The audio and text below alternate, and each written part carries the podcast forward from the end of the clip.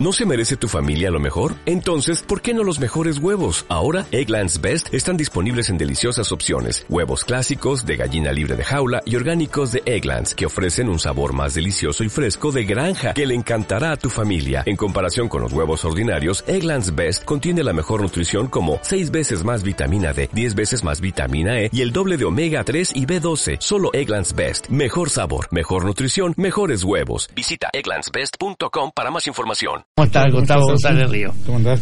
¿Cómo estás? Muy bien, gracias. Bien. Eh, día muy particular el de hoy, ¿no? Sí. Sí. Pero yo tengo una duda.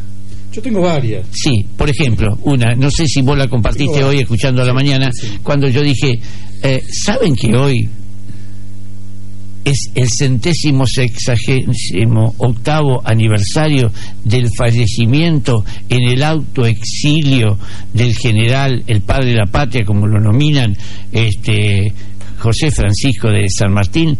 Yo creo que muchas muchas personas no no saben o no les interesa. Ahí está mi duda.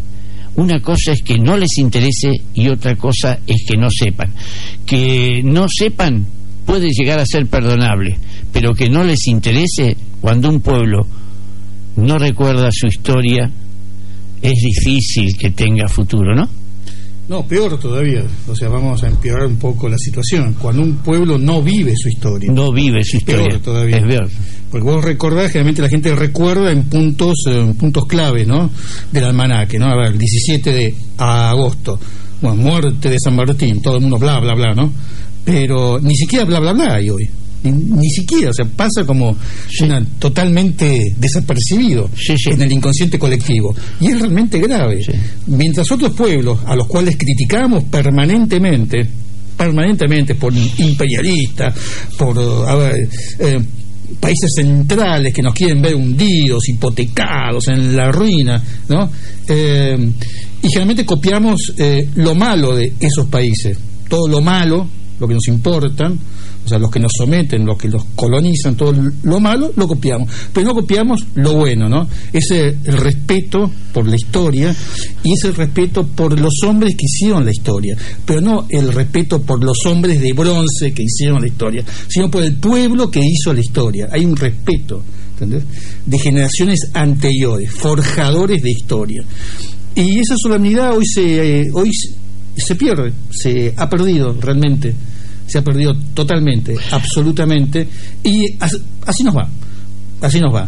Porque cuando un pueblo no respeta su historia, cuando un pueblo no vive su historia, no vive en la historia, evidentemente está condenado a repetir una y otra vez hasta el cansancio, ¿eh? hasta el cansancio, como, como mito de Tántalo, ¿no? A repetir sus errores, porque no aprende. Ahora, la pregunta es, es una pregunta tonta, pero muy puntual. ¿Por qué pasa esto? Y pasa esto por, por varios motivos, por muchos motivos. Hemos perdido identidad a lo largo del, del tiempo, evidentemente. O se enseñó mal la historia, o se enseñó una historia no válida, o se enseñó un- una historia poco interesante, ¿no? Eh, o se enseñó una historia acorde a pautas económicas o a pautas sociales, pero siempre se, en definitiva, de lo que se trata es de enseñar algo que realmente no es la realidad, o sea, no representa la realidad. Y evidentemente la historia que nos han enseñado no representa a nuestra realidad, a nuestra realidad, a nuestro contexto. Nos han enseñado otra historia, como te dije antes, la historia del bronce, la historia del superhombre.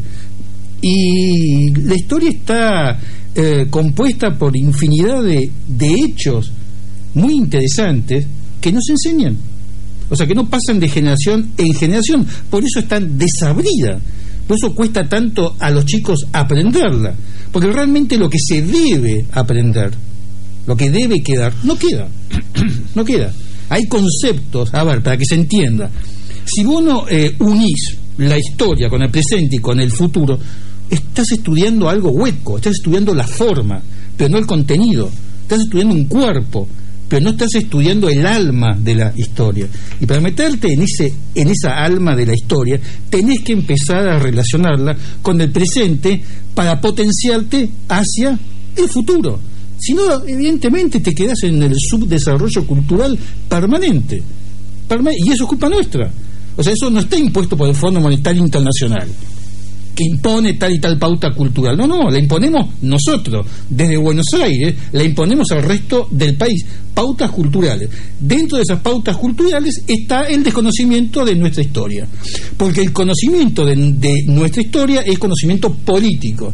Y cuanto más bruto es un pueblo, cuanto más ignorante es un pueblo, más se lo domina. Sí. Así de sencillo. Sí. Es doloroso, pero es verdad. Pero lógicamente. O sea, eh, la mayor eh, herramienta de dominio del siglo XXI es precisamente la, la ignorancia, la falta de identidad. ¿Cómo se, lo, ¿Cómo se lo domina a un pueblo? Quitándole la, la identidad, minando su identidad. Pues es que te estaba escuchando, yo escucho atentamente siempre para repreguntar a, a, a mis, a mis compañeros de mesa. Eh, y, hay algo que es muy interesante lo que acabaste de decir. Eh, y yo lo voy a relacionar, tal vez corregime, por favor, porque yo no quiero ser dueño de la verdad. Pero vos fíjate que hasta cuando se hace un discurso en una fecha patria, cuando se habla, por ejemplo, como hoy en el Día de San Martín, como en otro momento en el Día de la Bandera, eh, se saca un papelito, se lee lo mismo de siempre de la vida personal y, y se deja de lado definitivamente la historia que la marcan los pueblos. lógicamente, porque el papelito hay que sacarlo antes. El papelito, el papelito al cual estás haciendo referencia, hay que sacarlo en el estudio antes entonces, cuando vos estás frente a la gente, tenés tu papel, es obvio, se supone, como, como, una guía.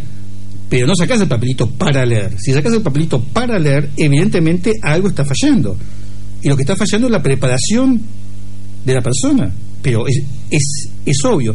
Pero volviendo al tema anterior, yo te decía, cuanto, eh, a ver, cuando cuanto menos conoce un pueblo de su historia, es más fácil dominarlo. Todos los pueblos todos los pueblos que mantuvieron su identidad a lo largo de milenios, empezando por el pueblo eh, judío, armenio, para citarte algunos, ¿no?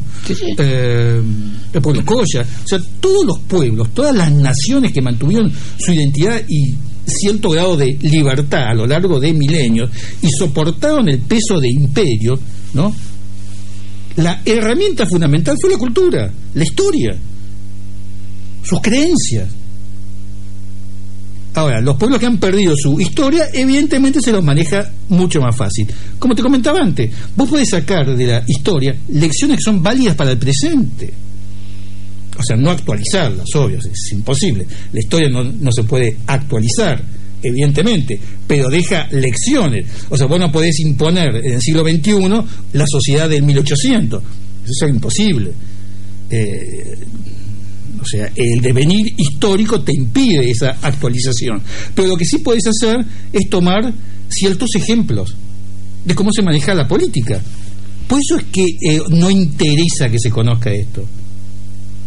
Por eso cuando hablamos de Belgrano, no interesa que se conozca la política económica de Belgrano desde el consulado. No, no interesa. Porque ya Belgrano, en el consulado, en el virreinato, en esa etapa, en esa etapa de oro de la política argentina, ya hablaba de independencia económica, ya hablaba de superávit comercial, hablaba de déficit comercial, hablaba de industrializar, hablaba de, analfabetizar. Exactamente. A ellos y a ellas.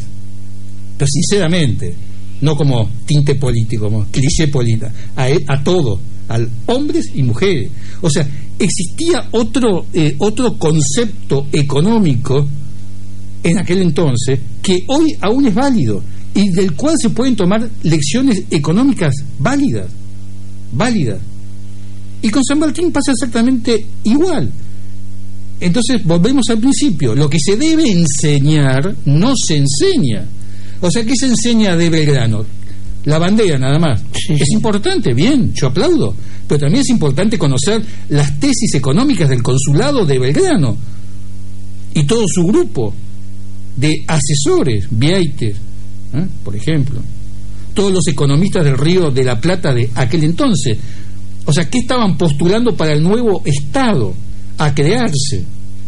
Antes de la creación del Estado, ya hablaban de la política económica que iba a tener ese Estado. Y hablaba que no bastaba con exportar productos primarios, que era bueno exportar, soja, por ejemplo. Sí, exportamos soja, está bien. Pero ya Belgrano decía que esos productos primarios había que industrializarlos en suelo argentino. O sea, cosas muy elementales. Generación de puestos de trabajo. Pero lógicamente. No generación de puestos de trabajo en, donde, donde compran la soja. Pero absolutamente. Entonces, ¿qué pasa? Eh, ¿Nos enseña esto? Se pasa por alto, pasa muy por arriba la historia. O sea, se enseñan otras cositas. Quedan por ahí, ¿viste? Ah, quedan, ¿no? Esas cosas anecdóticas. Flota por ahí. Somos un pueblo muy que nos manejamos con, muy, anecdóticamente. exactamente, vos lo dijiste, muy anecdóticamente. Pero, por ejemplo, cuando ves a, San Martín, ves cosas que hoy, que si vos las, las tomás como ejemplo, o sea, vuelvo a decirte, no actualizar porque es imposible, pero sí pues se pueden tomar como ejemplo, como referencia.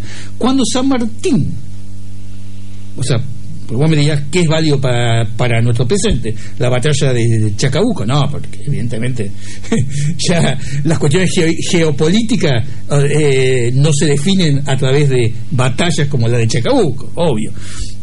O sea, la línea de, soberanía pasa por otro lado. Pero, eh, pero hay cosas que las podés tener en cuenta. Cuando San Martín va a Mendoza, lo despachan a Mendoza, para formar su ejército, pasa de Tucumán, ¿no? del ejército del norte, pasa a Mendoza. Y en Mendoza hace algo muy sencillo, algo que después se conoció durante el siglo XX, que es el pueblo en armas. El pueblo en armas es toda una sociedad atrás de un postulado político y militar en aquel tiempo. Entonces, todo el pueblo de Mendoza, todo el pueblo de Mendoza está atrás del gobernador militar de Mendoza, ¿Mm? San Martín, ¿para qué? Para formar ese ejército que va a dar la, que va a dar la libertad a todo el continente, no a medio continente, es un error eso también, a todo el continente, ¿me entendés? ¿Por qué eh, traigo a colación el pueblo en, en armas? Porque es un dirigente, o sea, de un, eh, a ver, de un militar de carrera, de carrera militar en Europa, en Europa, eh, larga carrera militar sirviendo al rey, eh, él deja esa parte, la, la parte de estrategia, de tácticas militares, lo deja a un lado, ¿para qué? Para transformarse en un gobernador civil. Y esa parte se desconoce. Esa parte el político propiamente. Exactamente, en político, en político nato. Dice, yo me tengo que transformar aquí, me guste o me disguste en político. Y tengo que hacerlo bien porque tan el pueblo de Buenos Aires y el de Mendoza no lo querían. Y tengo que, y según el, uno puede razonar y decir, y San Martín debe haber, debe haber pensado, un político, pero mostrando ejemplo. Por ejemplo, un tipo muy austero era. Sí, a eso vamos. Entonces, él tiene que transformarse Vamos a ver la parte civil. O sea, llega a Mendoza, no tiene un peso, el país está quebrado, fundido, la revolución latinoamericana está derrotada, absolutamente derrotada. Después de, de Sipe Sipe es el desastre total. 1815 es el año trágico de la revolución. Inclusive los españoles lo festejan ¿no? como la caída definitiva de la insurgencia americana. Se festeja en todo el mundo. Entonces, dentro de ese contexto, dentro de ese contexto, eh, San Martín llega a Mendoza y tiene que levantar la moral de un pueblo que ya no creía absolutamente en nada. No creía en nada. Realmente no creía en nada. Y para colmo de males, O sea, tampoco creía en San Martín, porque era un oficial español en definitiva. Sí. Había pasado toda su vida en España como oficial, como te dije antes, del rey. Entonces existían ciertas desconfianzas. Entonces el tipo se tenía que ganar la voluntad de Buenos Aires y la voluntad de Mendoza. Y para eso tiene que convencer. Y ahí viene la lección para lo cotidiano. ¿Entendés? De ahí viene la, el hilo conductor. Convencer. El político debe convencer. El político convence con el ejemplo. Si el político no da el ejemplo, no convence. La gente no cree en él. Todo lo demás se cae. ¿Mm? Acá no hay subsidios, acá no hay bolsos, acá no hay corrupción, acá no hay nada. Acá de lo, de lo que se trata es un hombre ¿no? que va a iniciar su campaña continental y no tiene un peso. Y con, pero sí muchos principios. Pero se supone, obvio. Y el tipo se dice, ¿cómo diablos hago? ¿Cómo hago? ¿Cómo hago? ¿Y cómo hizo? Colocando el pueblo de Cuyo en armas. Que es el mismo concepto, también lo seguimos hilando con, lo contemporáneo, el mismo con- concepto que, vimos en la Segunda Guerra Mundial. Tanto los alemanes como los, los norteamericanos o los rusos pusieron atrás, atrás de las líneas de combate, al pueblo en armas. O sea, un pueblo sí, eh, convencido, ¿no? Con- convencido de la verdad de su causa, atrás de su dirigente. ¿Mm? Eso se llamó pueblo en armas. Este concepto, este concepto lo empleó San Martín a partir de, 1800 de finales de 1814 para formar el ejército de los Andes. Maestro, esto Sí. puede ser también, esto puede ser también un ejemplo de eh, pueblo en armas, este, en el caso de eh, Belgrano con el éxodo, el éxodo jujeño. Absolutamente. Pero totalmente. Pero obvio. Y el caso de Artigas, y el caso de Andresito, todos estos líderes populares, porque realmente eran líderes populares, la gente creía en ellos, estaba convencido, como te dije antes, de esa verdad. Tiene que existir una verdad en ese momento. O sea, no se puede empezar a discutir cuál es la verdad, no, hay una. Te la presentan, ¿crees o no crees? ¿Mm? La gente cree. ¿Por qué cree? Porque su dirigencia, o sea, le está diciendo, bueno, con esto ganamos. O sea, crean, crean, crean en esto. Crean en la lucha contra el, el nazismo. Crean en, en la lucha contra los imperios. Crean, porque es la liberación. La gente cree. Cuando la gente cree, hace el sacrificio. Cuando la gente no cree, no hace el sacrificio. Es elemental. Pero para que suceda este sacrificio, tiene que estar el ejemplo de por medio. Y por ejemplo, a ver, eh, como te dije antes, no había un peso, no había un peso, no había un peso. El primero que dona su sueldo es San Martín. El primero que empieza con la donación de su sueldo es San Martín. El primero que dona sus sueldos es Belgrano. El primero que no cobra un peso es Artigas. Andresito, Güemes, te sigo enumerando. Un peso, nada, Los grandes próceres. un- nada. O sea, ese es el primer ejemplo. Y atrás de ellos venía, venían los oficiales. Los oficiales debían hacer exactamente lo mismo. Por eso tenemos este oficio, fíjate vos, mayo de 1816. Es un oficio del gobernador intendente de la provincia de Cuyo, coronel San Martín, al cabildo de Mendoza. Eh, y está recogiendo, recogiendo, ¿no? Otro oficio de Lemos, que era uno de los oficiales de San Martín. ¿Qué dice? Conociendo el bando que se ha publicado el 6 de junio, donde se detallan las urgencias en que se halla la patria y la necesidad de sostener una fuerza para defender estas provincias, declaro que sea un mes de mi sueldo de los tres que me adeudan. O sea, de los tres que me adeudan. ¿Mm? Este es uno de, de los oficiales de San Martín, Lemos. ¿Mm?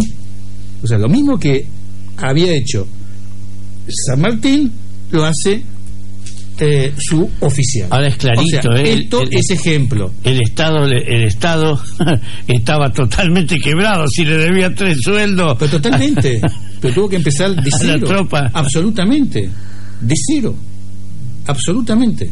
Entonces, se necesita confianza, confianza. Y si no hay confianza, evidentemente el pueblo se mantiene ahí eh, inactivo.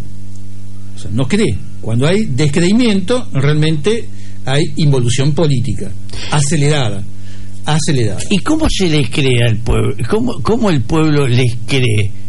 Porque predica que sin la mentira. No mintiendo, obvio, es elemental, Watson. No mintiendo, no robando, es elemental. No haciendo de la política un escándalo. Pero obvio, es como las personas. O sea, no, no se necesita a ver, ir a la facultad para explicar esto. Esto es muy, es, es muy sencillo. O sea, cuando vos tenés una persona limpia, la seguís. Cuando tenés una persona dudosa, evidentemente, eh, si vos también sos dudoso, la vas a seguir. Y si no, te vas a, te vas a apartar, obvio. Es muy elemental. Lo mismo que pasa con la dirigencia pasa con, con las personas. Y lo mismo pasa con los países. Exactamente igual. Un país no confiable, los inversores se van para cualquier lado. O sea, no existe ningún motivo para que alguien venga a colocar un peso en la Argentina cuando no hay respeto jurídico. Obvio. Obvio. Que lógicamente. Mi cabeza funciona. Es un- que, que- que funcione, pero Sí, es, por supuesto. es- es así. O sea, un país que no respeta sus leyes, no respeta sus derechos humanos. Y, la, y ahí empezamos con una cadena realmente peligrosísima, ¿no? Peligrosísima. O sea, Eh, eh, está no todo- cundió el ejemplo de es un efecto eh, no, es un efecto dominó Sí. Pero al O sea, revés en este caso. no respeto no de la ley no de respeto los- de la ley nos lleva a la corrupción la corrupción nos lleva al subdesarrollo el subdesarrollo nos lleva a la desculturización y a todas las lacras desastrosas que que conlleva esto, ¿no? Por ejemplo, desnutrición infantil. O sea, cuando alguien roba plata, es plata que falta en un hospital. Cuando falta plata en un hospital, falta plata para una persona enferma o para un comedor. Es muy sencillo. Entonces está todo, es un efecto dominó. O sea, si no arrancamos desde un principio bien, evidentemente el, el resultado va a ser desastroso, absolutamente desastroso. Por eso este concepto de pueblo en armas es muy interesante, porque muestra cómo un, dirigente militar se transforma en dirigente político, ¿no? Y convence a una comunidad de esa guerra continental y le lleva tiempo y a veces no lo hace digamos en forma muy suave no muy suave por ejemplo, entre otras cosas que hace, ¿no? Confisca bienes de la iglesia, di- directamente, los confisca, los anula. ¿A qué cosa, no? Sí, y qué cosa. sin embargo, Había bolsos también por aquel ¿Eh? entonces. Monjas, monjitas, había bolsos. sí, Sí, sí, volaban bolsos. Los confisca todo. Termina directamente. Está bien, pero a, a ver, qué Ah. cosa, qué cosa antagónica, ¿no? No, no pero dentro del, no, no, no, no, sí, no, no, no, espera, espera. ¿Dónde está lo antagónico que quiero marcar? Este, él les confisca todo. confisca la plata que tenían. eh, Está bien. La, la plata eh, de la iglesia que estaba puesta al servicio de financieras en el, Y digamos, es- en el espectro civil. Está bien, pero lo que O sea, yo quería un peso, refer- pre- pre- prestabas un peso, bueno, Sí, eh, es una cuestión. Lo que yo quería eh, remarcar es qué cosa antagónica, ¿no? Él hace confiscaciones, hace todo lo que hace. Confisca el diezmo también. Sí, y, y además, claro, y además hay algo, pero en su campaña hubo curas que estuvieron muy cercanos a él. pero eh, son otros curas. Esa- es- esos curas pertenecían a la iglesia emancipada revolucionaria, que bien. no tenía nada que ver con el Vaticano. Hay una confusión. O sea, cuando se hace la revolución, ¿no? O sea, la iglesia se emancipa, por eso es la, es la iglesia revolucionaria emancipada. O sea, se le dice no al Vaticano, porque el Vaticano apoyaba en aquel entonces A las monarquías Sí. absolutas ¿no? europeas que estaban resurgiendo después de Napoleón. Entonces el Vaticano abiertamente condenó condenó abiertamente a la revolución del Río de la Plata, abiertamente. Entonces se crea la iglesia emancipada, que no respondía al Vaticano. O sea, el Vaticano siempre interfirió en la política interna argentina. Por ejemplo, lo vemos cuando se discute en el Congreso Pedagógico en la ley 1420, ¿no? Cuando Roca expulsa al nuncio apostólico, lo expulsa porque el nuncio apostólico, no sé qué es lo que había dicho, de la ley laica, viste que era, no sé, que era anticlerical, que no era legal, o sea, la ley 1420, ¿no? Eh, bueno, por esos dichos eh, los expulsa, lo expulsa directamente. Y pasan unos cuantos años hasta que la Argentina restablece sus comunicaciones con el, con el, con el Vaticano. Ni que hablar de la época peronista, en el 55, ¿no? También. ¿Mm? Terrible discordia. Terrible discordia por la cuestión del, divorcio. Eh. ¿Eh? Terrible. ¿eh? O sea, siempre vemos que están, están ahí jugando, ¿no? ¿Te escucho? No, que me, que no, no, no, no quiero preguntar, no, te escucho porque vos sos, sos la que va No, no, guiando no, no, no, la pensé que charla me- y yo voy preguntando. que me, que me querías No, no, no, no, no, no, no, no, no. Entonces, recapitulando, del pasado podemos tomar referencias que nos sirven para el presente, que son fundamentales. Entre ellas, eh, cómo debe funcionar un político hoy, que no es algo tan complicado, ¿no? O sea, debe convencer a su gente con el ejemplo. Si no, es imposible que la cosa funcione. O sea, es un, es un barco que va a la deriva, que es lo que pasa generalmente. ¿no? Pero aparte de eso, hay otra cuestión que es fundamental también, eh, que es el apoyo a la cultura. Porque vos me dirás, San Martín, San Martín, ya vamos a hablar de la parte geo- geopolítica. Pero eh, para hablar de la parte geopolítica tenemos que hablar de esto antes. Porque el, ejército de los Andes realmente fue un milagro. Eh, y de lo que debemos hablar es de lo cultural. De lo cultural. Una de las cosas que San Martín le pide permanentemente a Porredón son libros. Libros. Libros. Libros para sus oficiales, para él, ¿no? Libros.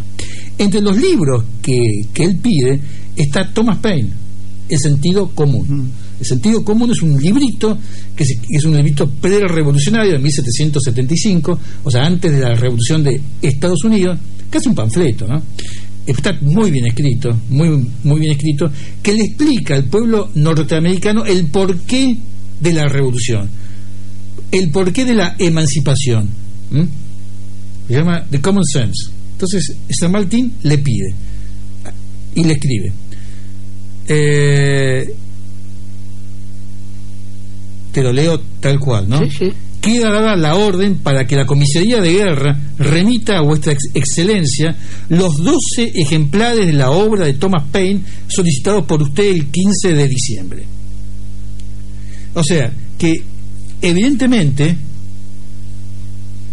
paralelamente a toda esta preparación militar, hay una preparación cultural. Preparación cultural. O sea, eh, no era cuestión de ir a la batalla nada más. Había que ir a la, batalla preparado. También era una batalla cultural esta. Y uno de los libros que habían marcado época era The Common Sense de Thomas, de Thomas Paine. Y sabemos por estos remitos que San Martín los pedía. Los pedía para sus oficiales, 12 ejemplares. Le decía, chicos, lean esto antes de ir a combate. Los concientizaba con la causa. Bueno, así vamos sumando cosas, ¿no? Por eso, lo que pasa es que te nombro el, tema este porque siempre la cultura queda relegada. Siempre que se habla de todas las cuestiones económicas, políticas actuales, todo este desbande, todo este disparate que estamos viviendo, eh, lo cultural no se toca, queda ahí rezagado. Cuando alguien quiere hablar de lo cultural, no, pero no es cultural, esto es económico, político, porque tal economista dijo y tal político dijo, y no, y es cultural, es cultural, es cultural, nos falta preparación, realmente, nos falta esa preparación necesaria para pensar un país y para saber elegir, no es posible. No es posible que sigamos vo- votando corruptos una y otra vez, en forma sistemática. No es posible. Algo está fallando. Y una de las explicaciones es la parte cultural. O sea, algo está fallando en ese sector puntual. Algo está fallando, ¿viste? Y San Martín lo vio claramente, clarísimamente. Porque San Martín era un oficial, como te dije antes, no español, pero a mí se me escapa la palabra español porque vivió prácticamente el 80% de su vida en España sirviendo a la corona, entonces es lógico que uno diga, bueno, es oficial español, ¿no? Eh, pero no lo digo en modo de crítica, ¿no? Pero cuando él llega, evidentemente se, hay un choque cultural, obvio. Por ejemplo, él claramente, ¿no?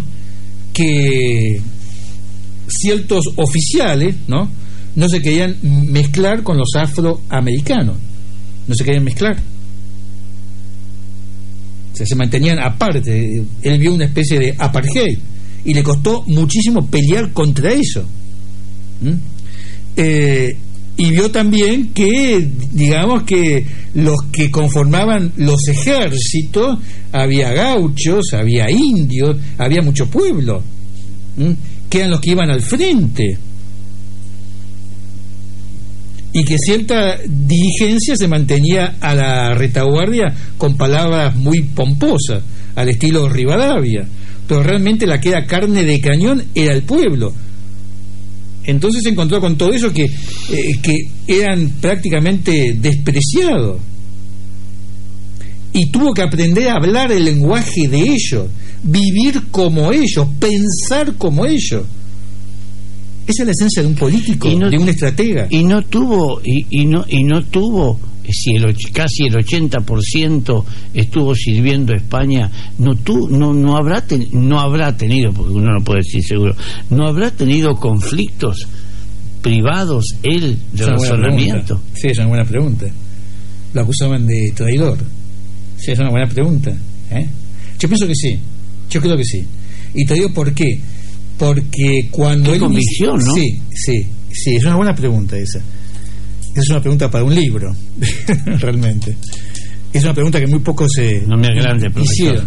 No, no, no, no, pero es una pregunta prohibida en la historia argentina, prohibida. ¿Eh? Es lo que yo te comentaba al ¿Eh? principio. Vos tocas ciertos temas y te acusan de traidor. Y es bueno preguntarse si, si, si San Martín eh, en algún punto no sintió traicionar al rey, ¿no? Es una buena, es una buena pregunta. Sí. Eh, yo te la contesto. Yo creo que algo de eso hubo en algún punto, sí, eh, existió, porque vos fíjate que cuando San Martín inicia su campaña, él la quiere iniciar en representando a un Estado, a un Estado independiente. Esto ya lo vimos cuando tratamos el 9 de julio, el año pasado. O sea, él tiene que representar a un Estado él no, si no es un, es un insurgente, y ahí sí que es un traidor. Si lo agarran, lo fusilan, a él y a todos. Por insurgente contra la corona, contra el rey, por levantarse contra el rey. Entonces él lo que, lo que él necesita es la declaratoria de independencia. Cuando él cruza los Andes, tiene que tiene que, a ver, tiene que representar, como te dije, a un Estado independiente. Y esa independencia tenía que dictarse en Tucumán. Por eso es que urge el dictado de la independencia. Dice, yo no puedo iniciar la campaña sin la declaratoria de independencia. Era su salvoconducto. Bueno, es una buena pregunta también. Sí. Eh, estás muy sagaz hoy. Eh. Eh, no sé si es salvoconducto, no sé si es la palabra justa, pero necesitaba desesperadamente no representar a un si no estaba perdido. porque él lo tenía bien claro era militar de carrera. Entonces él luchaba a, luchaba a servicio de tal del Estado español o representando al nuevo Estado argentino. Para que pero para que esta representación sea realmente válida internacionalmente la Argentina debía declarar su bendita independencia. ¿Mm? Entonces ahí puede que, a ver, que exista una, una relación con tu pregunta. Y detrás de esa pregunta, mm. ¿alguna vez a San Martín, digamos, los españoles eh, no lo caratularon como mercenario o no? Sí, absolutamente. Claro que sí. Sí, obvio. Sí, sí, sí, sí, claro. O sea, él renuncia al ejército español, renuncia al ejército que había luchado en el norte de África, renuncia al ejército que había luchado contra Napoleón y se viene para el río de, la Plata. Se viene para aquí, 1812. Y para colmo, cuando él llega, no es muy bien recibido. No te olvides que estamos en la época de Rivadavia una época de Rivadavia, y Rivadavia no lo recibe bien. Y esa enemistad con Rivadavia va a durar de por vida. De por vida. O sea, Rivadavia se eh, tiene. Eh, a ver, es un tonto. Directamente, es un tonto tonto, tonto retonto, no entendía absolutamente nada. Por eso es que le pide a Belgrano que retroceda, cuando estaba en, Tucumán, le dice, retrocede para Córdoba. Y Belgrano le dice, minga, no retrocede un pepino, doy la batalla en Tucumán. Porque si yo sigo retrocediendo, Tristán, que me viene empujando desde el Alto Perú, llega hasta Montevideo. Y si Tristán con las mejores tropas españolas del virreinato del Perú, atraviesan el norte argentino y se unen, y se unen a las tropas de Montevideo, la suerte de Buenos Aires está sellada. Eso Belgrano lo tenía clarito, por eso es que da la batalla de Tucumán. Pero Rivadavia no entendió un pepino, realmente no, no. Realmente es un personaje en algunos aspectos siniestro de la historia argentina, ¿no? Pero una persona siniestra, una persona, un, un, boliviano, por decirlo alguna, por decir un boludo hablando mal y pronto, eh, ¿cómo es que llegó a donde llegó? Y era muy capaz. Era muy capaz. Era un tipo muy inteligente. Pero no entendía de geopolítica, no entendía absolutamente nada no entendía nada. Le discutía de igual igual a San Martín, le discutía de igual igual a, Belgrano. O sea, no entendía nada, absolutamente nada. Lo que yo te estoy comentando es, una, geopolítica pura. O sea, si los ejércitos del Alto Perú llegaban a, a Montevideo, las fuerzas de Montevideo con el apoyo portugués evidentemente arrasaban con Buenos Aires en dos días. Se acababa la revolución o sea, no entendía absolutamente nada, de nada, de nada. Eh, y aparte de eso, que no eh, era un tipo que estaba cerrado, digamos, en las Provincias Unidas. O sea, no entendía que la guerra era continental, no era de, las Provincias Unidas, no era del virreinato. O sea, la guerra continental, y este concepto de, de, de, lo continental, Rivadavia no lo tenía en aquel entonces, para nada absolutamente para nada. Y aparte de eso que fuimos de los causantes de las guerras civiles, absolutamente. O sea, cuando rechaza, por ejemplo, cuando los diputados del, interior llegan para, para formar Congreso, los rechaza abiertamente. Era profundamente unitario y profundamente sangriento. No te olvides la revolución de Alza. Fue una represión totalmente eh, loca, una represión loca. Los colgó de la playa, de la plaza de la Victoria durante tres días. A los insurgentes, a Alza y, sus amigos. Se pudieron literalmente colgados de una horca para que sirva de ejemplo. Era muy sangriento el tipo también. Entonces, eh, este concepto que traía San Martín, que traía Alvear también, Chilabar también, todos estos oficiales que venían de Europa, no para liberar un país, sino para liberar un continente, el Rivadavia no lo entendía, absolutamente. Es que no lo Buenos Aires no lo entendía. Una parte de la dirigencia de Buenos Aires no entendía que la suerte del virreinato o de las provincias unidas estaba unido a la suerte del, continente. Entonces, por eso es que Belgrano éxodo jujeño, retrocede a Tucumán, da la batalla en Tucumán y nuevamente avanza y da la batalla en, Salta, y da la batalla en Vilcapugio, y da la batalla en Ayoma. ¿Pero por qué? Porque quería llegar a Lima a través de la ruta continental. Porque Belgrano entendía que, o sea, que el punto, el punto, el punto central del poder español era Lima y el Callao. A través del Callao se dominaba todo el Pacífico.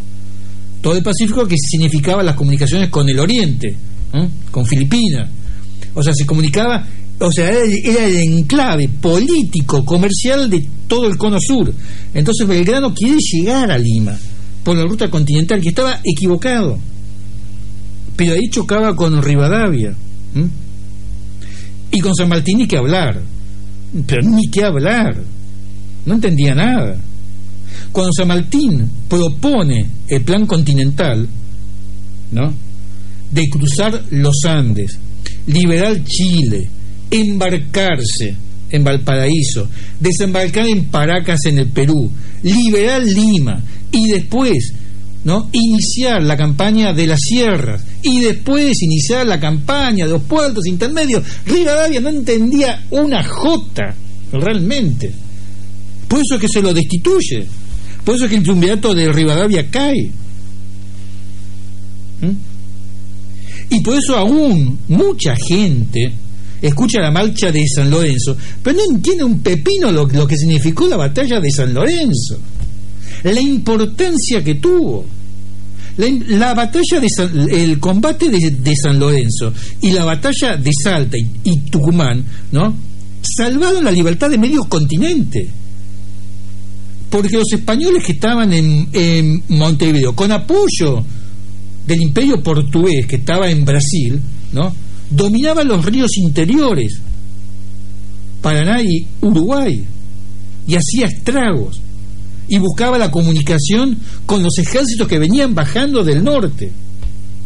Entonces había que cortar eso, había que levantar un muro, y el muro lo levantó San Martín en la batalla de San Lorenzo. ¿eh? Evitó que las fuerzas de Montevideo y las fuerzas del, del norte se unían para someter a la capital. Por eso es tan importante Salta, Tucumán y San Lorenzo. Y San Lorenzo. De, importancia geopolítica. Y a esto hay que sumarle la guerra de Corso también. Entonces ya nos vamos un poquito más adelante. Cuando Rivadavia cae, ¿no? Cuando Rivadavia cae, viene una nueva dirigencia, entre ellas Posadas, ¿no? Que eh, a ver, que redefine ¿no? el juego militar y político de aquel entonces. ¿Por qué? Porque es el primero que empieza a dar a gran escala patentes de corso. Patentes de corso a los extranjeros al servicio de la revolución. ¿Para qué? Para cortarle los suministros a los ejércitos europeos, pero no a los ejércitos europeos que estaban en el río de la Plata o que venían para acá, sino a los ejércitos europeos de todo el continente, desde, Centroamérica hasta Ushuaia. Había que cortar los suministros por el Atlántico Sur y por las Indias Orientales. Y los únicos que lo podían hacer eran los corsarios extranjeros, que eso tampoco se enseña. Por eso volvimos al principio.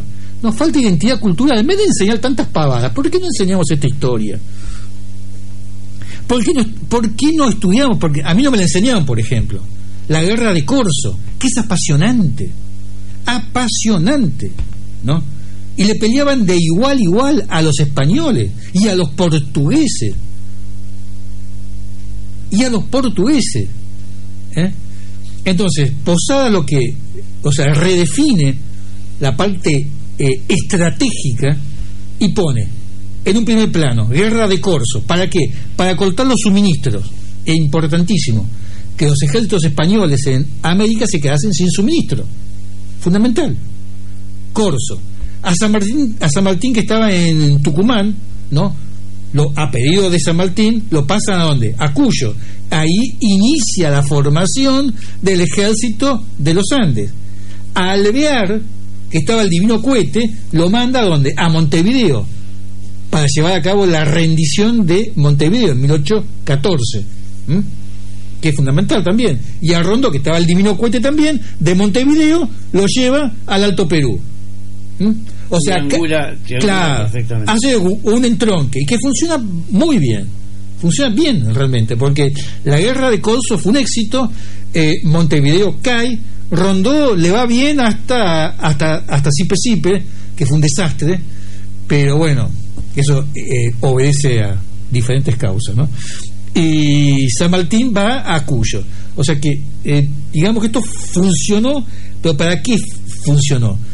Para la futura campaña continental. Pues ya se estaba hablando de que había que llegar a Lima por la retaguardia, por el costadito, no por el frente. ¿Mm? Y la retaguardia y el costado era el Pacífico. El Pacífico, llevar el ejército de los Andes por el Pacífico al Perú. Pero antes tenían que darse todas estas cuestiones que son fundamentales. ¿Mm? Ahora, sí. No, no, no. No, no, no, eh, iba a contar algo, pero no, no, no, no quiero confundir tampoco. No sé si se va Entendiendo, sí se va, estratégicamente se va marcando. O sea que antes de iniciar, ¿no? La campaña continental había que ir redefiniendo muchas pautas, muchas pautas, muchas pautas políticas. Y esas conquistas que se hicieron, ¿cómo se solventaron? ¿Cómo, eh, no, no se solventaron en lo económico, no, ¿cómo se solventaron posteriormente manteniendo firmes esos lugares? A ver si la hice bien a la pregunta o no. ¿Cómo se pudo soportar después de esas conquistas este, o, o potenciarlas a esos lugares tan estratégicos? No, las conquistas, a ver, no, vos tenés que pensar esto. A ver, estamos partiendo de un virreinato inmenso. Sí, por eso, inmenso. por eso mismo te O preguntaba. sea, donde en 1810 lo que vemos hoy, hoy lo podemos ver, eh, a ver, eh, podemos ver un, un- una historia. Porque era una distinta. época de tanta traición, Gustavo. Claro, pues a eso vamos. Y la traición en la política argentina Sí, es, es común. es común, sí. O sea, o sos traidor o sos estúpido. Sí, Una de las dos cosas sos generalmente. sí. Para hacer funcionar al poder. Qué buena respuesta. Obsecuente, digamos. La obsecuencia también existía en 1810. No creas que es un, que es un invento nuevo. No. existió siempre. Pero lo que tenés que entender es lo siguiente. Cuesta mucho explicarlo también esto. O sea, para entender todo este mosaico histórico, hay que entender que estamos partiendo de una unidad política y económica que se llamó Virreinato del Río de la Plata. Monolítica. Que realmente para mí fue una época de oro de la política argentina. Entonces estamos partiendo, ese es el inicio, 1776. Entonces lo que tenemos en 1810 es una guerra civil. El virreinato vuela por los aires, la corona cae, la soberanía revierte al pueblo y acá lo que tenemos es una guerra civil, ni más ni menos, ni más ni menos. O sea, así lo ven ¿no? los veedores internacionales. Cuando pasan sus informes hablan de guerra civil. Y porque estamos frente a una guerra civil, estamos frente al interior absolutamente monárquico que representaba al rey y peleaba por el rey y estaba en contra de la burguesía porteña y están los que quieren llevar a cabo la revolución, la la tenían clarísima, querían la revolución para llevar a cabo la independencia. O sea, la independencia no se dicta en 1810 porque había un sector totalmente conservador que no quería dictar la independencia, como había pasado en Estados Unidos. Y ni qué hablar de la constitución que tarda 50 años más, ¿no? Bueno, 50 años más no, porque se dicta una en 1819 que tiene una vigencia de un año, pero bueno, eh, que es la del Congreso de Tucumán, ¿no? Sí, sí. Pero el Congreso de Tucumán nos da independencia y constitución.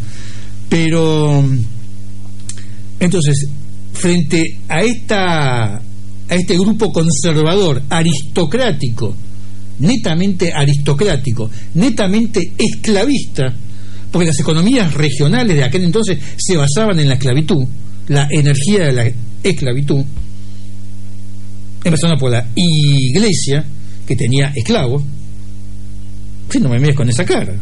Que la iglesia también Claro, tenía Los esclavos. jesuitas en Córdoba tenían esclavos, obvio. Tenían esclavos, vendían y compraban esclavos, obvio. Había esclavos. Eso es una cosa que acabo de aprender Bueno, porque no lo sabía te- yo. bueno, la próxima vez te, te traigo la. La no, no, está bien, está bien, yo creo. En, en las, en las estancias eh, de, de los curas, de los jesuitas, tenían esclavos que trabajaban. Trabajaban. O sea, eh, digamos que era, era el interior contra la capital totalmente revolucionaria. ¿Mm? Sí, sí, sí. Entonces, por eso fue que no se dicta, vuelvo a lo de antes, que no se dicta la independencia. Cuando la soberanía revierte al pueblo en, los, en el cabildo revolucionario, que se discute todo esto, no vamos a, a- tratar el tema, porque si no confundimos a la gente, pero todo esto se trató en el cabildo abierto del 22. eh, estaba la, estaban los que iban por la independencia y estaban los que querían mantener un, un status quo. ¿Eh? No, no, sí, no lo sabía yo. ¿Qué no sabía? No, no, eso de lo. eh, me quedé- me- todavía no, no puedo salir del, de, de, de- del- de la sorpresa que eh, la iglesia tenía esclavos. Sí, claro, tenía esclavos, obvio. Y así como te dije antes que el Papa apoyaba abiertamente a Fernando VII, abiertamente. Tenía bulas condenando a la revolución. no, no, no. No es nada. No, bueno, yo- Entonces no, la no, pregunta no, es, a ver, si estas No posiciones... lo sabía eso, por ver, eso digo. A ver, si estas posiciones que se van formando a lo largo de la guerra revolucionaria se mantienen o no. Algunas se mantienen, otras no. Paraguay, por ejemplo, se mantiene independiente, totalmente contrarrevolucionario, absolutamente. El Alto Perú y ahí nomás, ahí está. Chile también. Montevideo no, Montevideo hace la guerra permanente a la capital. Y el interior está ahí, en 1810 está ahí, ¿viste? Que sí, que no, que sí, que no. Mendoza, por ejemplo, donde estaba el famoso Ansai. Mendoza se levanta contra la capital, Córdoba se levanta contra la capital. O sea, todas las provincias se levantan contra la, la capital. Entonces costó mucho dominar eso, muchísimo. ¿Mm? O sea, había que formar un nuevo Estado, era el génesis de un nuevo Estado. El génesis de un nuevo Estado. Y ese nuevo Estado iba por la independencia. Y esa independencia la mantenían tipos como San Martín, o Belgrano, o Artigas. Eran netamente revolucionarios, netamente revolucionarios. O sea, una pequeña, a ver, para que no entienda, en 1810 Buenos Aires era una pequeña ciudad, era una pequeña ciudad totalmente atípica en el continente, absolutamente. No tenía nada que ver con el resto del continente. Tenía más que ver, por ejemplo, con Nueva York, con Boston, o con alguna colonia de Estados Unidos del norte, ¿no? Que, que con Lima, por ejemplo. O Bahía, eh, por ejemplo. O Veracruz, yo que sé, México, el- los que más te guste. Sí, sí, o sí. Cartagena de India. ¿Por qué? Porque en, estas ciudades que te estoy mencionando exi- existían pequeñas aristocracias, pequeñas oligarquías locales, cosa que no existía en Buenos Aires. Buenos Aires tenía otro tipo de formación, tenía una formación burguesa, existía cierta movilidad social, existía cierta clase media, existían los cabildos revolucionarios, existía el pueblo, o sea, no lo que, lo que conocemos hoy, pero vos comparativamente, evidentemente un cabildo abierto en Lima, un cabildo abierto revolucionario, como el que pasó en 1806 y 1807, que destituye a un virrey, era impensado absolutamente impensado. Aparte que acá llegaban portugueses, irlandeses, ingleses, franceses, llegaba gente de todos lados, ¿viste? Era un puerto que estaba en conexión, ¿no? con el mundo. O sea, había mucha movilidad económica, social, política, mucha efervescencia, ¿entendés? Era totalmente distinto. Eh, ¿Era más importante el puerto de Buenos Aires que el puerto de Montevideo en esa época, Gustavo? Y estaban, peleaban la hegemonía. Sí, era- era- Porque era uno, más- uno es no, era agua profunda y el otro no. Era, era, sí, no. Buenos Aires era, más importante. Lo que pasa es que Montevideo entra a, la historia posteriormente y siempre quiere competir con, ¿no? Pero siempre fue. Ahí estaba Helio, por ejemplo, ahí estuvieron los portugueses, siempre estaban luchando, eh, luchaban contra Buenos Aires por la cuestión de la, de la revolución, por el reconocimiento de la Junta les debe costar mucho hacer historia a ellos, ¿no? A veces. Eh, en definitiva, el que lleva, a ver, para que se entienda bien, el que levanta, el, que levanta la revolución en el continente, esa, esa, esa llama, esa pequeña llamita, es Buenos Aires. Y no del medio continente. No, eso es, esa es otra mentira. De todo el continente. Sin San Martín no hubiese existido un Bolívar. Eso es alto evidente. Se sabe hasta el cansancio. Lo que pasa es que, bueno, eh, cuestiones políticas, por eso que yo te dije antes, cuando la historia va unida a la política, ¿no? La política exalta determinados líderes en detrimento de otros líderes. Hay argentinos, por, por, ejemplo, hablan de Bolívar, el chavismo, ¿eh? la Gran Colombia. Les encanta. Bolívar, la patria unida jamás será vencida. La patria latinoamericana y se olvidan de un tipo como Belgrano no se pone el cartelito de Belgrano. ¿Entendés? ¿Mm? Cuando esta gente le dio la libertad a todo el continente. Porque sin esta gente no hubiese habido esa guerra en el norte. Porque en 1815, cuando el Congreso de Tucumán sesionaba, el único Congreso que sesionaba, y sesionaba lomo de burro y como podía y donde podía. Por eso yo no entiendo, hay gente que, a ver, que pone en tela de juicio determinadas cuestiones que realmente totalmente intrascendente, irrelevante. Pero la verdad es una acá, y es absoluta.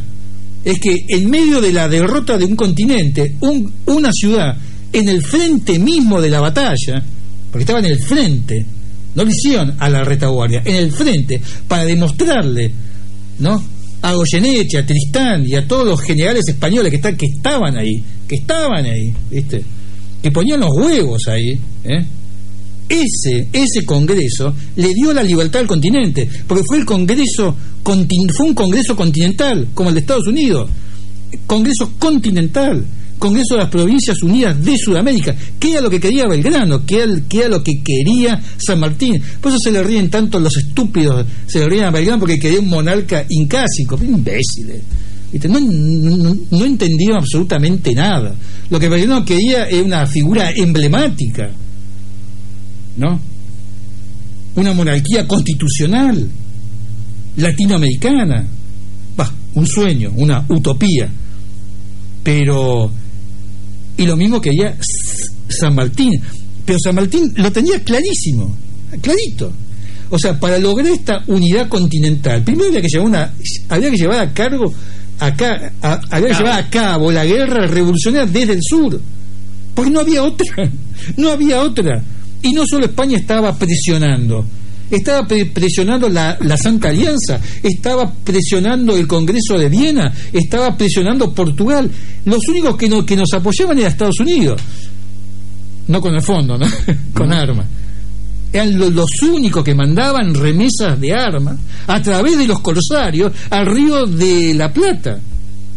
Por eso es que mandan las misiones ¿no? del Departamento de Estado, la misión Blackenbridge, por ejemplo, y otras. ¿eh? Entonces esta revolución había que llevarla desde el sur, desde la nada, desde Cuyo, un, Cuyo, que no era nada. Para que tengas una idea, las rentas anuales de Cuyo oscilaban en los 50 mil pesos, las de Buenos Aires en un millón anuales, rentas de aduana. Para que tengas una idea. O sea, Cuyo no era nada. Y desde Cuyo y desde Tucumán, esta gente pensó lo imposible por eso cuando te dicen, eh, no, no se puede, no se empiezan a llorar, ¿viste? no se puede, y me pasa tal cosa. Pero da lástima. Yo a dirigencia política que da lástima. Da pena. Pero no son dirigentes políticos. Bueno, da lástima. Son ocupa cargo. Entonces, que no vengan a decir que es imposible. Es posible. Si ellos lo hicieron posible, nosotros también podemos hacerlo posible. Podemos, pero tenemos que tener un poco de dignidad nada más. Poco de dignidad. Un poquito nada más. Lo que pasa es que la dignidad muchas veces te lleva a perder puesto.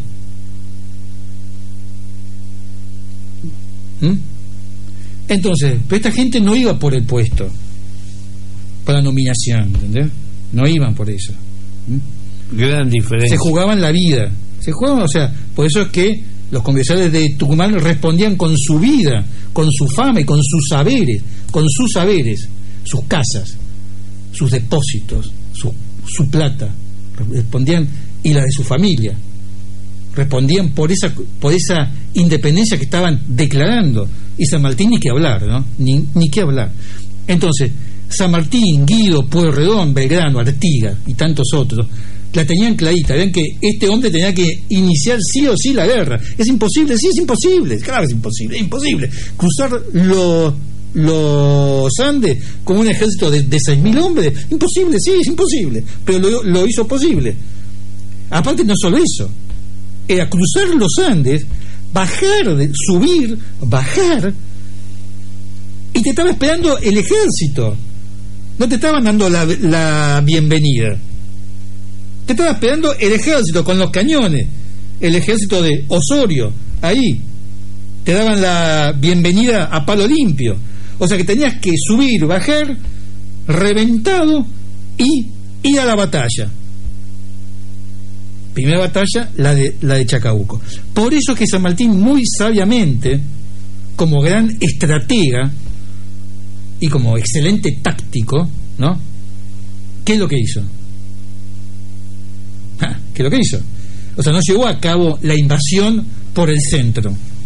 ¿Conoces la historia? No, bueno, te la cuento. Mm. O sea, no llevó la, la, a ver, el, el, o sea, no entró directamente por, eh, por, por Uspallata y por los patos, no. Hizo algo muy inteligente. Lo mismo que hizo Eisenhower en el día D. No le dijo a los alemanes, voy a desembarcar en, en el paso de Calais. Ah, no sabían. Los alemanes se volvían locos. No sabían por dónde se venía el ejército aliado. No sabían. Como tampoco sabían los españoles por dónde iba a cruzar, por dónde iba a cruzar eh, San Martín. Entonces, primeramente manda una fuerza expedicionaria por el norte, al mando de Cabot. A los pocos días manda otra fuerza por el sur, al mando de Freire y después de los pocos días manda una fuerza secundaria por el centro y después viene el ejército principal. Las dos fuerzas centrales convergían ¿dónde? En la llanura de, Chacabuco. Los gallegos iban de un, de un punto para otro, corrían para aquí, corrían para allá. Cuando se dieron cuenta que la batalla era en Chacabuco, era tarde. Lo mismo le pasó a los alemanes en el día D los alemanes pensaban que el desembarco de Normandía iba a ser en el paso de Calais y muy hábilmente colocan un ejército ficticio al mando de Patton para desembarcar en Calais, cuando el grueso, el grueso, la parte importante real, se daba en las costas de Normandía en una franja de 100 kilómetros.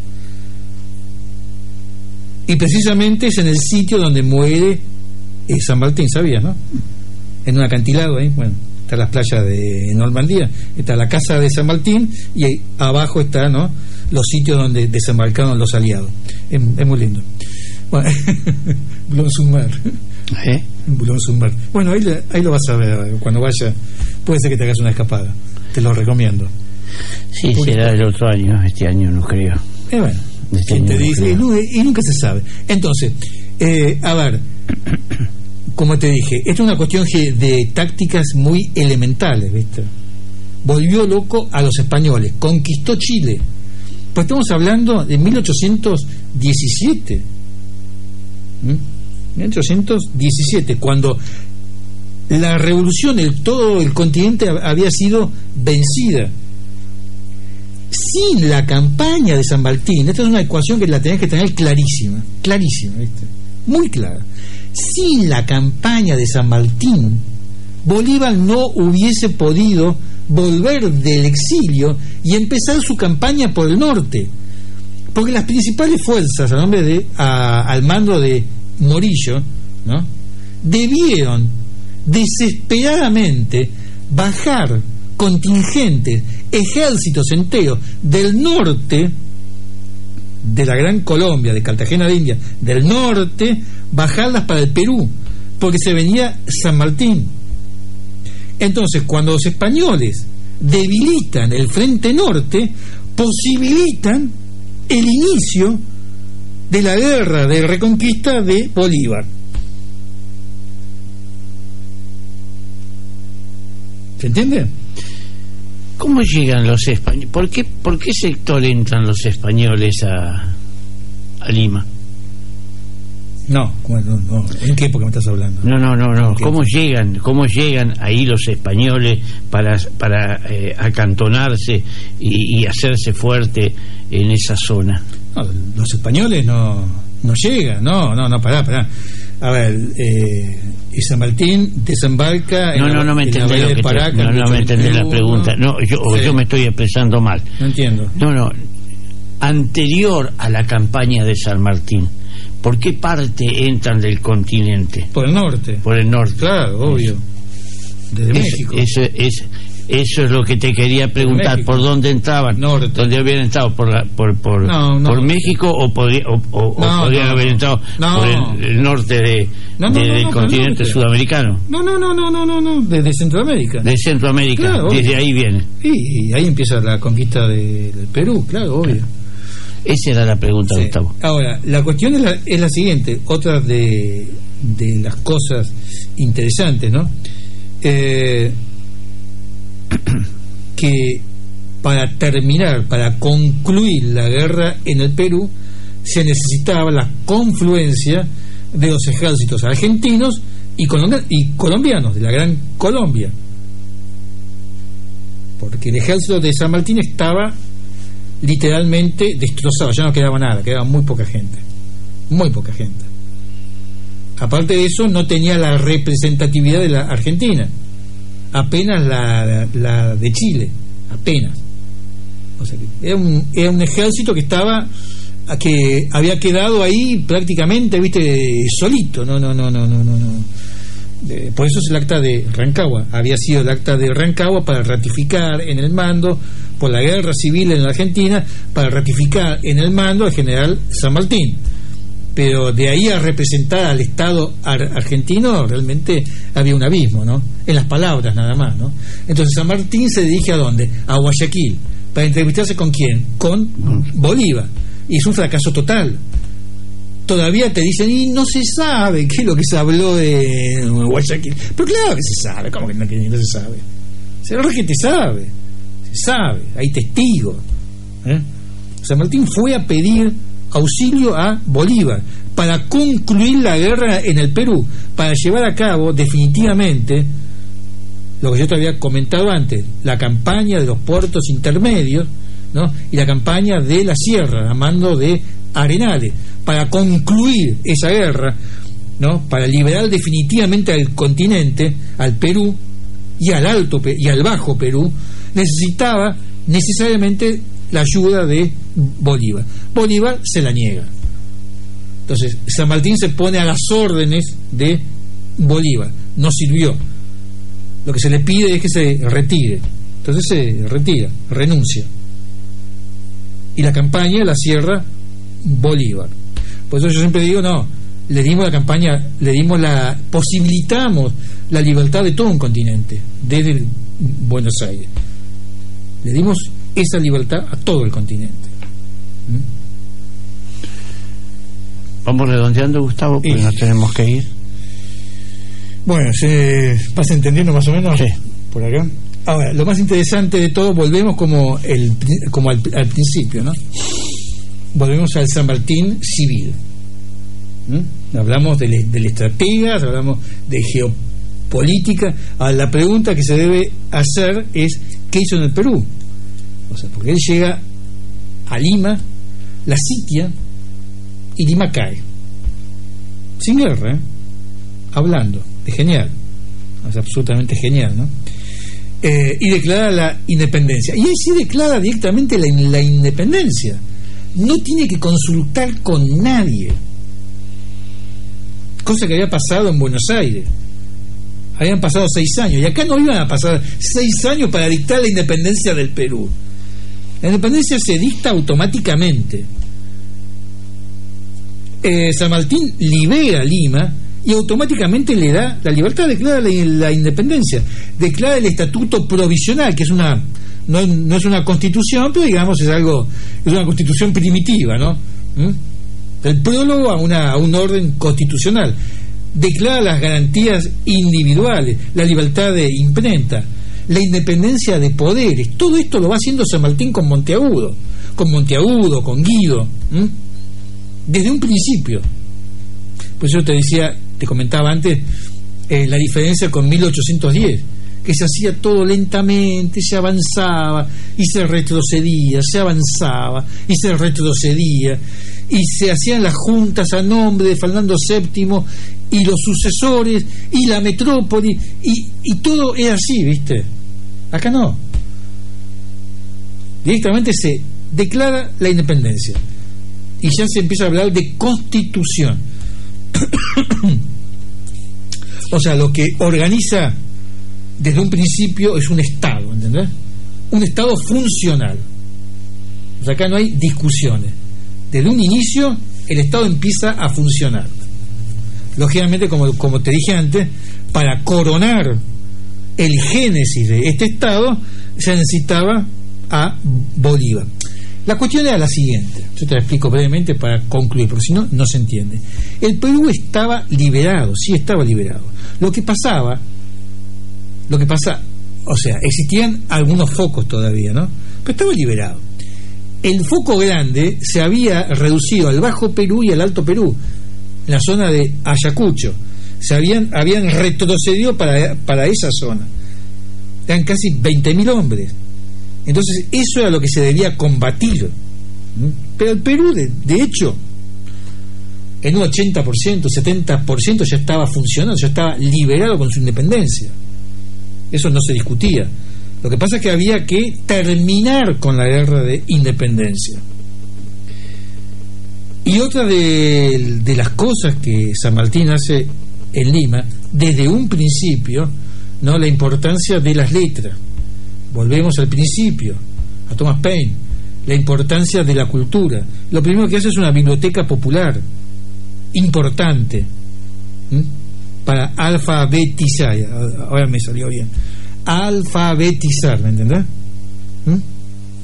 Y otra cosa más que nos diferencia, vos comparalo con, comparalo con 1810 esto. ¿Qué hubiese pasado si en 1810 hubiese estado San Martín? En menos de un año tenemos la abolición de la esclavitud Acá tardamos casi 50 años para abolirla definitivamente. ¿Mm? O sea que eh, paralelamente a todo este pensamiento militar del cual se habla permanentemente, también hay una está la parte civil, la parte política que, que no se ve y que no y que no se estudia y que no se estudia, ¿viste? Y que es muy interesante, realmente muy muy muy interesante. Muy bien, Gustavo González del Río. Creo que, al margen de ser, como siempre, muy interesante la charla, creo que hemos cumplido con, con creces con este recordatorio, ¿no? Que tal vez, este, como vos lo dijiste cuando comenzaste la charla, eh, poco se hace. Claro, lo que pasa es que volvemos al mismo rol del principio, ¿viste? O sea, a mí los recordatorios, hay cosas que realmente yo no, yo no comparto, ¿no? A ver, recordatorios, fechas, eh, son cosas que yo no, no las comparto. Si un pueblo, a ver, si vos no vivís la historia, si no vivís en, en la historia, como decía Unamuno, realmente no vivís tu presente. Te importa tres pitos tu presente, ¿entendés?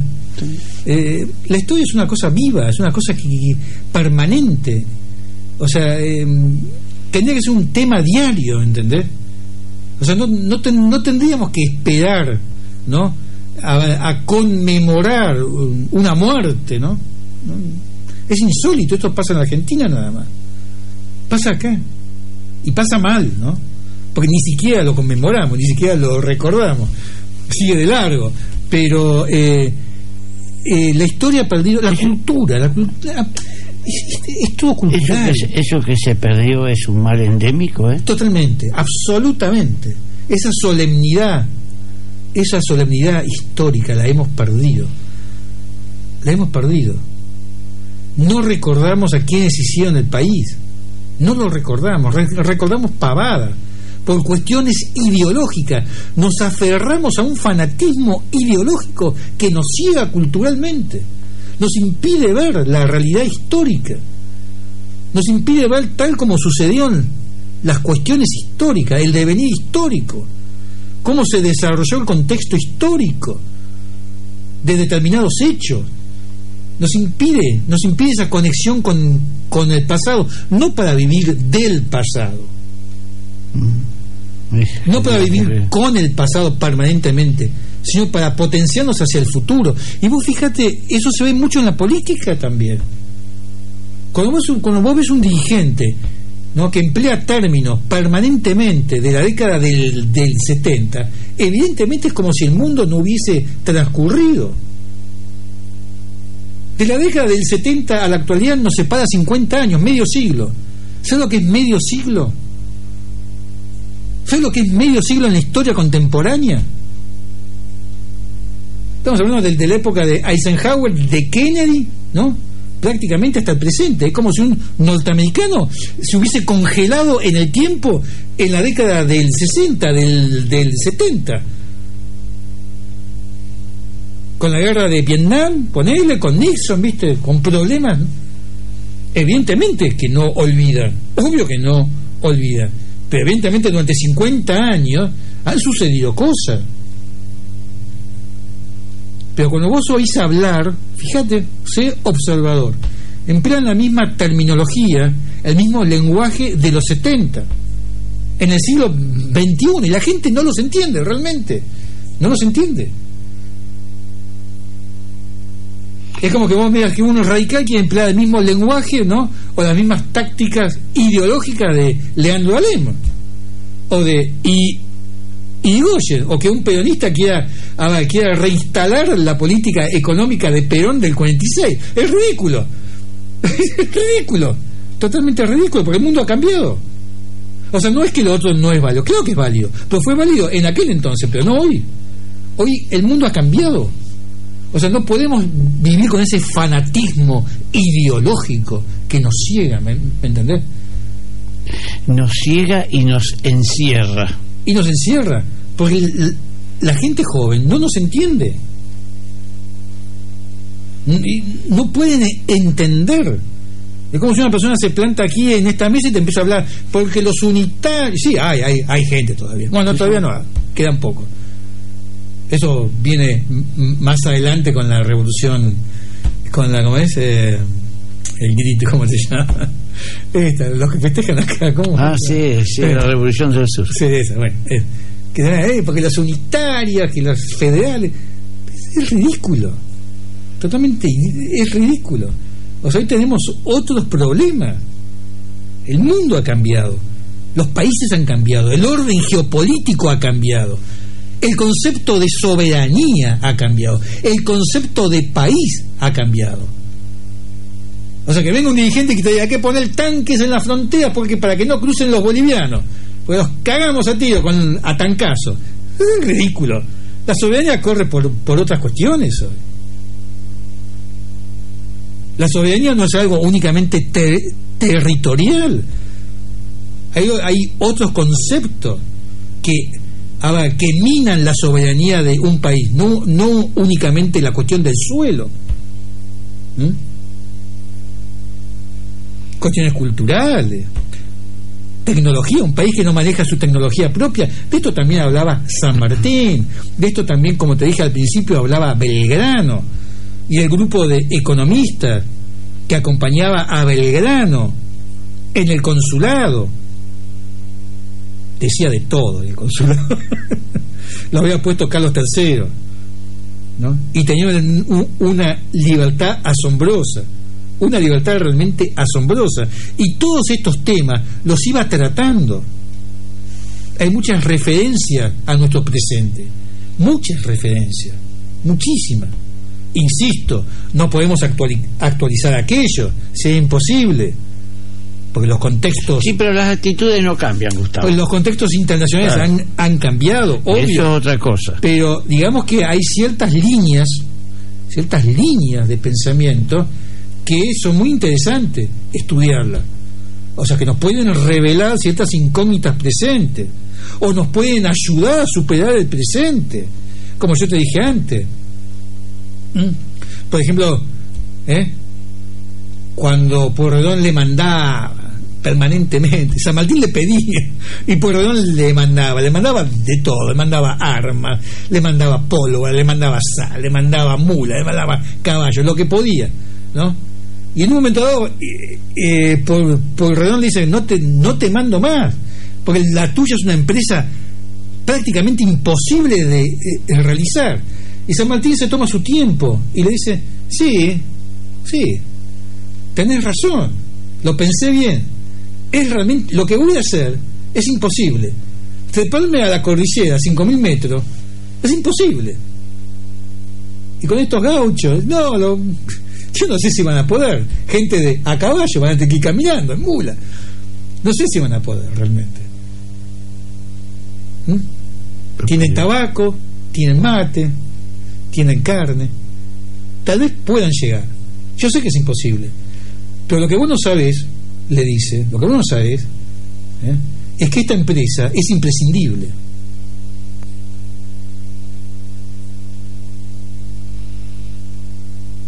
Y sumamente necesaria. ¿Entendés? Y lo mismo pasa con, con el presente. Todo es imposible. Aquello es imposible, esto es imposible, todo es imposible. ¿Eh? Pero es imprescindible superar ir superando, ir superando, ¿viste? Ir superando todos estos frenos, ¿no? Que nos van atrasando. O sea, que van frenando el desarrollo de la República, que van frenando la, perfect, la perfectibilidad de la República, hacerla cada vez más y más perfecta, o más funcional si te gusta, más el término. Eh, ahí está la capacidad de los dirigentes si no hay dirigente capaz, a otros le va a ir bien y a nosotros nos va a seguir. Sí, para que haya una dirigencia capaz, o sea, eh, tiene que haber, o sea, tiene que hay que saber elegir también. Ah, sí, bueno. O sea, no se puede seguir eligiendo al mal menor. Es una, es una locura. Es una locura total. Nos condena. Nos condena, absolutamente. nos atrasa muchos años. Gracias, Gustavo.